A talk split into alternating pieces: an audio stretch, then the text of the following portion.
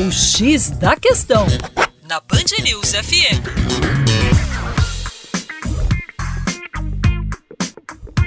Olá, tudo bem? Eu sou o professor Percy Fernandes, da equipe Terra Negra. Um dos setores mais fortes da economia, o agronegócio, é responsável por cerca de 25% do produto interno bruto e responde por 20% dos postos de trabalho, além de se destacar na pauta de exportações do país, com soja, açúcar, celulose, carne bovina e de frango, ocupando os primeiros lugares da lista.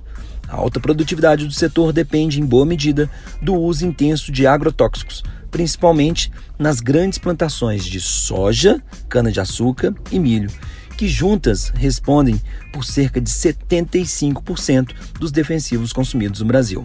Não por acaso, essas monoculturas ocupam também extensas regiões de cultivo.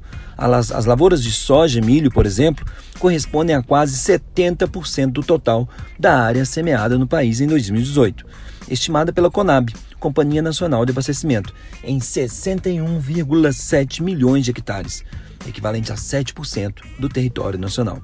O emprego de elevados volumes de agroquímicos nessas plantações geram impactos diretos no ambiente com a contaminação do solo e de fontes de águas superficiais e subterrâneas, como rios, lagos e lençóis freáticos.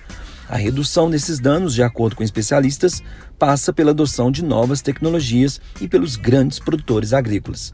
Soluções baseadas na chamada agricultura 4.0, como sensores, máquinas inteligentes que conversam entre si, internet das coisas e robotização podem auxiliar e muito no uso mais adequado e racional de diversos insumos, entre eles os agroquímicos. É a tecnologia a serviço da redução dos impactos dos agroquímicos na nossa vida. Para mais, acesse o nosso canal youtube.com barra Terra Negra. Um abraço!